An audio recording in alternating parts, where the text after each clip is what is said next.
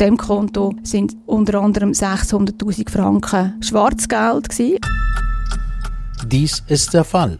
Ein Podcast vom Beobachter. Mein Name ist Erik Fackung. Heute geht es um einen erwachsenen Mann, der sich ungeliebt fühlt und gleichzeitig um viele Werte betrogen wähnt. Ein ungeliebter Sohn, so heißt der Titel von dem Stück, Conny Schmid. Wer ist der Sohn, der nicht geliebt wird? Ja, also der Sohn ist ein 78-jähriger Mann, der wohnt in der Westschweiz, ist, als er noch berufstätig war, Unternehmer gewesen, hat Kleiderläden geführt und man kann glaube sagen, er hat ziemlich eine straube, unschöne Kindheit und Jugend gehabt. Mhm. Weil äh, seine Eltern haben sich sehr früh getrennt. Seine Mutter hat die Familie eigentlich verloren, als er noch in der Windel gesteckt ist. Mhm. Und jetzt, bei wem ist er dann geblieben? Er ist dann beim Vater geblieben, beziehungsweise er ist ein, der Vater ist ein Unternehmer gewesen, viel auf Reisen. Also das heisst, der Jean Bühler ist dann schlussendlich eigentlich im Kinderheim aufgewachsen und zum Teil bei der Großmutter. Später hat der Vater dann äh, eine neue Frau geheiratet und ist auf Schweden ausgewandert und er ist dann dort bei einer ziemlich bösen Stiefmutter groß geworden, äh, die ihn geschlagen hat und misshandelt hat. Mhm. Und was ist denn mit der Mutter in der ganzen Zeit? Mutter ähm, hat mir ihm nachher erzählt, sie ist aus Kanada ausgewandert. Mhm. Und man hat, er hat nie mehr etwas von ihr gehört. Also, die war weg aus seinem Leben eigentlich. Aber dann? Er ist dann später als junger Mann äh, in die Schweiz zurückgekommen. Er hat äh, als Schulkind das Internat in der Schweiz gemacht und hat dort ein bisschen in der Westschweiz Wurzeln gefasst. Ist zurückgekommen und hat dann das Bedürfnis gehabt, äh, seine Mutter ausfindig zu machen.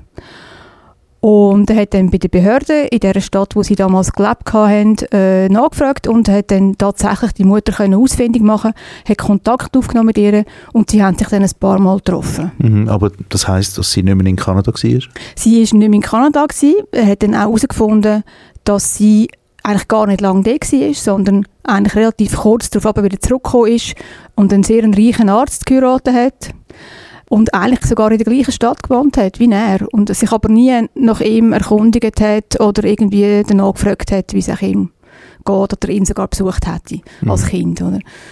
Es klingt nach einer wirklich anstrengenden Mutter-Sohn-Beziehung. Ja, also faktisch ist es eigentlich gar keine gewesen, wenn man so will. Also mhm. Die haben sich nicht getroffen, nicht kennt. Und eben, als er erwachsen war, eigentlich schon, haben sie sich ein paar Mal getroffen und die Mutter hat ihn dann aber auch ziemlich schnell wieder abgewiesen. Mhm. Er hat dann sich ein paar Mal auch gemeldet per Telefon oder einfach unangemeldet ist er vorbeigegangen und sie hat ihm dann gesagt, er soll sie in Ruhe lassen. Und auch ihm einiges Mal gesagt, also wenn es damals erlebt gewesen wäre, hätte sie ihn abgetrieben. Sie hätte eigentlich ihn gar nie wollen. Mhm, also darum der, der, Titel «Ungeliebter Sohn». Genau. Aber das ist jetzt noch nicht das Ende der Geschichte. Jetzt fängt sie eigentlich im Prinzip erst an, weil die Mutter stirbt.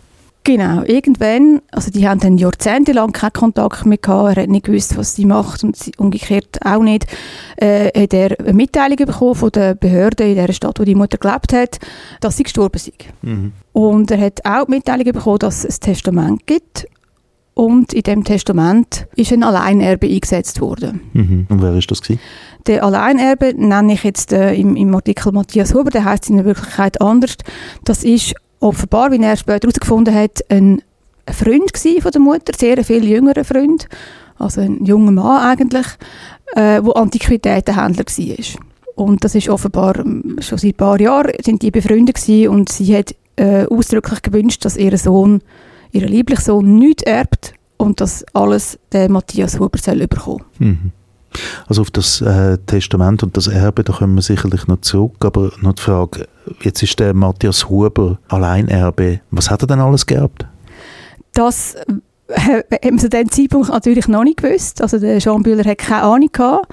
Er hat einfach gewusst, dass seine Mutter wahrscheinlich sehr reich war weil er sie ja getroffen hat. Es war allerdings schon ein paar Jahrzehnte vorher. Gewesen. Es kann auch sein, dass sie inzwischen irgendwie verarmt wäre, aber sie hat, äh, hat davon ausgehen, dass sie doch noch ein bisschen Geld hat. Hm. Aber er hat nicht gewusst, was da im Erbe alles drin ist.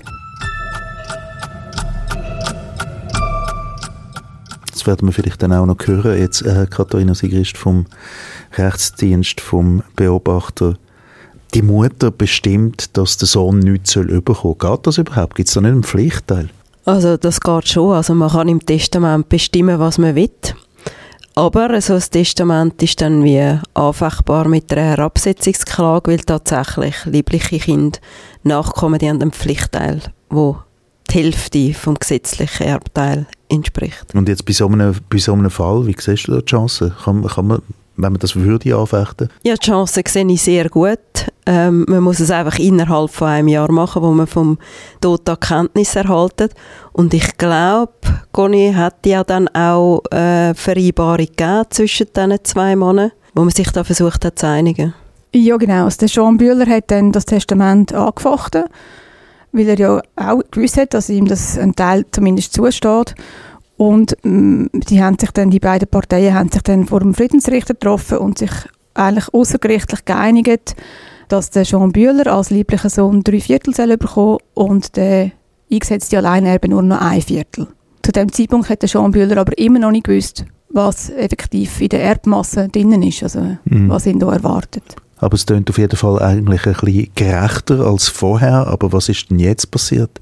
Ja, der Jean Bühler hat dann den Erbschein bekommen nachdem das geregelt war und mit dem Erbschein hat er natürlich dann können Einsicht nehmen in die ganzen Bankkonti und Banksafe, die seine Mutter auch hatte und äh, unter anderem ist eben auch äh, das Dossier vorgelegen von der Vormundschaftsbehörde. Und was er dort drinnen gelesen hat, äh, beschäftigt ihn eigentlich bis zum heutigen Tag. Es lässt ihn nicht schlafen Er muss Schlafmedikamente nehmen und, mhm. und, und Beruhigungsmittel, um durch den Tag und durch die Nacht zu kommen, weil er sich äh, extrem äh, ungerecht behandelt fühlt äh, und er das gelesen hat, was da drin steht. Und was steht denn genau drin? Ja, es ist jetzt eben zu kompliziert.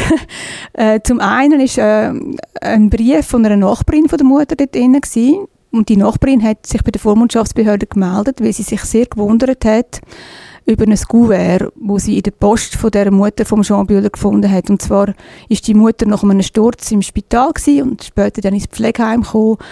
Die Nachbarin ist zugleich die Hausverwalterin, die Vermieterin von der Wohnung gewesen und hat ihre Post gebracht. Sie haben einen guten Kontakt gehabt und dann hat sie eben das Kuvert gesehen und das ist vom Amt für Zusatzleistungen gewesen. Mhm. Das ist ein Amt, wo Ergänzungsleistungen zu der AHV zum Beispiel auszahlt für Leute, die eben die AHV nicht länger. Und die Nachbarin hat dann der Vormundschaftsbehörde geschrieben, ja, das, das wundere sie sehr, weil die Frau sagt ja, also auf Deutsch gesagt, steinreich. Ja. Weil die hatte teure Pelzmäntel, gehabt, ganz viel Schmuck. Sie hat erzählt, sie habe in einem Tresor, also in einem Banksafe, mehrere hunderttausend Franken Bargeld, Goldbarren, antike Möbel, Ming-Vasen, also wirklich alles, was man sich so an Reichtum vorstellen kann, soll die Dame anscheinend haben. Und sie wundern sich doch sehr, dass jetzt die plötzlich so arm soll sein, dass, dass sie auf Ergänzungsleistungen angewiesen sind. Und wie ist denn das stand gekommen? Also ich meine, das ist ja irgendwie recht bizarr, wenn man sich das überlegt. Genau, also die Frau hat natürlich mehrere Konten gehabt bei mehreren Banken und auf dem Bankkonto, wo das meiste darüber abgewickelt worden ist, ist tatsächlich nicht so viel Geld drauf gewesen. Sie hat wo sie den Sturz hatte, äh, eben den Matthias Huber, ihren Vertrauten, eingesetzt gehabt, äh, sich ähm, zu kümmern um alles, alles Finanzielle, alles mit der Wohnungsauflösung, alles mit dem Pflegeheim und hat ihm Vollmacht gegeben. Mhm. Und er hat dann quasi aufgrund von dem, dass auf dem Konto, wo die meisten Zahlungen darüber abgewickelt wurden, sind nicht viel Geld war, sich beim, beim, bei der Vormundschaftsbehörde erkundigen gehabt, wie das sei, was man machen muss, um Zusatzleistungen können beantragen mhm. Was aber dann äh, noch nicht klar war für die Vormundschaftsbehörden ist, dass der gleiche Matthias Huber ein paar Wochen vorher auf einer anderen Bank war, wo die Frau ein anderes Konto hatte und auf dem Konto sind unter anderem 600'000 Franken Schwarzgeld gewesen, also Geld, das sie den Steuern nicht angegeben hat. Plus er hat von dem Konto drei Wochen vorher eben 80'000 Franken abgehoben. Das heisst, jetzt kommt natürlich der Jean Bühler seine Verdacht über, wenn er das hört. Genau, also es ist irgendwo ein bisschen seltsam natürlich, wenn man in einer Behörde sagt, äh, die Frau ist arm, wir brauchen Ergänzungsleistung und gleichzeitig aber weiss, dass sie äh, hunderttausende Franken auf einem Konto hat. Die Vormundschaftsbehörde hat dann aufgrund von dem Brief von dieser Nachbarin ist sie natürlich eine Vorstellung geworden, hat die Frau, also die Mutter von Jean Bühler, auch selber gefragt, ja, was nicht stimme, ob sie jetzt reich sind oder nicht. Und die hat dann äh, aber das alles abgestritten und gesagt, nein, das hätte das nur so erzählt, das stimme gar nicht, sie habe gar nicht so viel Geld, sie sei, äh, tatsächlich, sie hätte eigentlich nichts mehr. Zu dem Zeitpunkt hat die Vormundschaftsbehörde noch nicht gewusst, dass der, Mhm. der Matthias Huber eigentlich schon Bescheid weiß, dass da noch viel mehr Geld rum ist. Sie haben ihn dann als Beistand eingesetzt, Der gleiche Matthias der gleiche Huber. Matthias Huber, weil sie gedacht haben, ja, der hat ja schon eine Generalvollmacht, dann können wir ihn auch noch ein bisschen kontrollieren. Dann Mhm. macht er kein Seich, sozusagen. Mhm. Und als Beistand hat er müssen ein Inventar machen. Also er musste schauen, was hat die Frau für Besitztümer, was ist da noch um. Er musste die Wohnung auflösen, die Banksafe auflösen und hat eigentlich angegeben, im Safe ist nichts mehr Wertvolles, in, in der Wohnung ist nichts mehr Wertvolles. Äh, und das Einzige, was er dann quasi korrekt gemacht hat, ist, er hat dann das Geld auf dem Konto, die 600'000 Franken Schwarzgeld, hat er deklariert Mhm. Und hat dann das angegeben und das hat natürlich dann die Behörden erst recht äh, komisch gefunden, weil äh, sie haben ja gemeint, die Frau sei arm und jetzt auf einmal ist so viel Geld rum. Man hat dann auch gesehen, dass von dem Konto innerhalb von einem Jahr sehr viel Geld abgeflossen ist. Also zum einen an ein ungarisches Kloster als Spende, was ein bisschen seltsam ist und zum anderen hat die Frau offenbar 145'000 Franken bar abgehoben. Mhm. Und äh, Und es ist nicht ganz klar, wo das Geld an ist. Ja. und jetzt der Jean Bühler, der irgendwie auch recht auf drei Viertel von dem hat, der fragt sich ja sicher, wo ist das hin, was, was machen denn Also der? Jean Bühler hat natürlich auch Erkundigungen eingeholt bei Freunden von, der, von seiner Mutter, die ihm haben können erzählen wie die so gelebt hat, was die so gehabt hat an Schmuck und Kleider und äh, Reichtümer. Und äh, hat auch zum Beispiel bei Juwelier, hat Fotos äh, bekommen von der Mutter, die teuren Schmuck getragen hat, das bei Juwelieren eingereicht, um das schätzen zu lassen. Also hat da sehr äh, investigativ Akribisch, kann man sagen. und hat sich natürlich einfach gewundert, warum ist da nichts mehr rum von all dem Zeug. Mhm. Kaum, dass, dass der Matthias Huber aufs Parkett tritt, ist das alles irgendwie verschwunden. Das ist natürlich seltsam. Ja, und jetzt, was, was passiert denn jetzt? Also ähm, ist der Jean Bühler dann bei der, bei der Behörde vorstellig geworden, oder? Also der Jean Bühler hat dann schlussendlich äh, äh, Strafanzeige eingereicht gehabt, weil er gefunden hat, das geht ja nicht. Also die Vormundschaftsbehörde, muss, muss man zuerst noch sagen, hat den, den Matthias Huber als Beistand abgesetzt, nachdem sie das Gemerkt äh, gemerkt hat, dass da etwas ganz komisch läuft. Die Mutter ist dann ein paar Monate später gestorben und es ist dann aber eigentlich nicht mehr groß gegangen, äh, was so das Vermögen anbetrifft, äh, dass man irgendwie Erkundigungen eingeholt hätte, was da eigentlich genau passiert ist und ob der Beistand, also der Matthias Huber, irgendetwas sich bereichert hätte. Und eben der, der Jean Bühler hat dann, äh, als er das alles gelesen hat und erfahren hat, äh, Strafanzeige eingereicht. Und was ist denn dann passiert bei dieser Strafanzeige? Also bei der ersten Strafanzeige, er hat zwei eingereicht, ähm, hat der Staatsanwalt einfach gefunden, er nimmt das nicht an die Hand, er kommt gar nicht recht raus, was eigentlich der Jean Bühler dem Matthias Huber vorwerfe. Man muss vielleicht noch dazu sagen, der Jean Bühler hat zu dem Zeitpunkt keinen Anwalt gehabt. Er hat das jetzt vielleicht nicht so formuliert, äh, wie man das vielleicht müsste, juristisch gesehen. Und er hat einfach eine Wust von Dokumenten dem Staatsanwalt geschickt und hat das Gefühl gehabt, er hat das gar nicht gelesen. Mhm. Und dann beim zweiten Mal, du hast gesagt, es gibt eine zweite Ja. Strafanzeige. Was ist denn dann passiert? Er hat einen Anwalt genommen und hat dann zuerst noch versucht, den Matthias Huber dazu zu bringen, auf seinen Erbteil zu verzichten. Wenigstens, weil er hat ja eigentlich geglaubt, er hat da ganz viel abzügelt und dass er wenigstens jetzt auf den Erbteil noch verzichtet. Der Matthias Huber hat sich auf das aber nicht eingelassen, weil das für ihn wahrscheinlich so ein, bisschen ein Schuldeingeständnis gewesen wäre. Und äh, der, darauf aber hat dann der Jean Bühler noch ein zweites Mal Strafanzeige gemacht. Mhm. Und dann? Die ist auch, nach einem guten Jahr, anfangs hat es mal eine Einvernahme gegeben und schlussendlich hat dann der Staatsanwalt das eingestellt, das Verfahren. Mhm. Es ist ein rechtes Gestrüpp von verschiedenen Fakten, die da zusammenkommen. Es ist auch in der Tat schwierig, irgendwie genau zu ermitteln, was ist. Aber Katharina, trotz allem, man hat also das Gefühl, man kommt der Spur nach schon raus. Oder ähm, gibt es da irgendwie eine Chance? Er ist jetzt zweimal, hat er eine Strafanzeige eingereicht, ist jedes Mal abgeschmettert worden. Gibt es da noch irgendwie eine Chance, dass, dass der, der Jean Bühler kann beweisen dass der Matthias Huber, so nennen wir jetzt da, sich illegal das Geld beschafft hat, oder? Ja, also wenn es neue Fakten gibt oder neue Beweismittel, dann könnte man so ein Verfahren auch äh, wieder aufnehmen. Ich weiß halt nicht, ob ihm das etwas wird bringen. Also man muss noch sagen, oder der Pflichtteil oder der Anspruch, der hat er ja aufs Erbe und da ist ja nichts mehr um von dem Erbe. Also einen Anspruch kann er da fast nicht mehr geltend machen. Er müsste da weit zurückgehen auf jede einzelne Rechtshandlung, die seine Mutter da gemacht hat und können anweisen, dass sie das vielleicht nicht aus freiem Willen oder sogar urteilsunfähig gemacht hat. Und das ist würde ich jetzt sagen, ähm, nahezu aussichtslos. Also es ist ein bisschen ein Kampf gegen Windmühlen. Ne? Und jetzt, was ist mit, mit dem Jean Bühler und seinem Geld passiert in der Zwischenzeit?